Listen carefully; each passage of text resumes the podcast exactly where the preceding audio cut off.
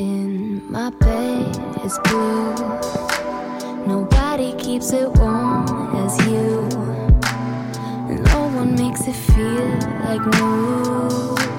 Stuck in my head. Hi，各位同学，大家好，我是姚老师，欢迎来到今天的英语口语美养成。在今天的节目当中呢，我们会学习这样一段台词，先来听一下。So, was I bummed to get up at five o'clock in the morning and wait in line? No. So, was I bummed to get up at five o'clock in the morning and wait in line? No. So, was I bumped to get up at five o'clock in the morning and wait in line? No. 什么意思呢？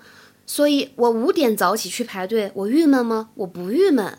So, was I bummed to get up at five o'clock in the morning and wait in line? No. 这句话呢，句子不是特别长，但是当中的发音技巧特别的多。跟我一起来看一下。So, was I bummed to get up at five o'clock in the morning and wait in line? No. 首先呢，在句子的开头，我们的 was 和 I 有连读的现象，所以读起来呢，可以稍微哎连一下 was I was I。紧跟着后面的 bummed to 碰到一起的时候呢，有完全失去爆破的现象，bump to get up，对吧？所以这地方的的没有完全读出来，后面的这个 get up，相信各位同学也听出来了，很明显的连读 get up get up。后面呢，在时间的表达上，介词 at 和数字 five 有一个不完全失去爆破的现象，at five at five。而末尾的 wait in line 当中的 wait 和 in 有连读，而且呢，如果你们是练美式英语的话呢，当中会有一点点浊化的现象。wait in line Light up barbecue tongs. This was the lame gift I got Phil. So, was I bummed to get up at five o'clock in the morning and wait in line? No. No, because I was finally getting my husband something that he really, really wanted. I was every bit as excited as he was. 其实说到早起郁闷，有些人呢有这个起床气，我们之前在公众号当中也是讲过的。比如说看下面这个句子，She probably just got up on the wrong side of the bed this morning。字面的意思呢就是她可能只是今天早上怎么样呢？起床的时候从错误的那边下床了。实际的意思呢就是她可能只是哎今天早上有点起床气，或者我们说她可能只是今天早上起床之后呢心情不好。She probably just got up on the wrong side of the bed this morning。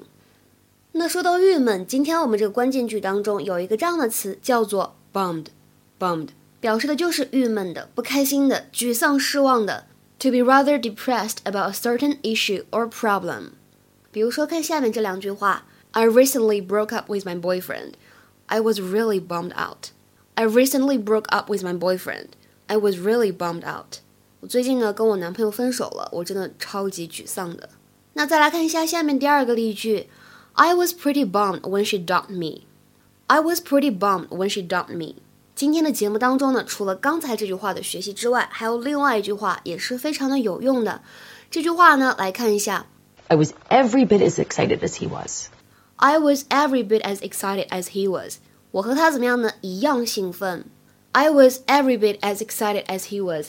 Every bit 在字面上的意思呢是每一点，那么引申来看的话呢，它的意思表示的是程度上面完全如何如何。所以呢，你经常会在一些同级比较的句子当中看到这个短语，比如说这句话：The end of the movie was every bit as good as the beginning.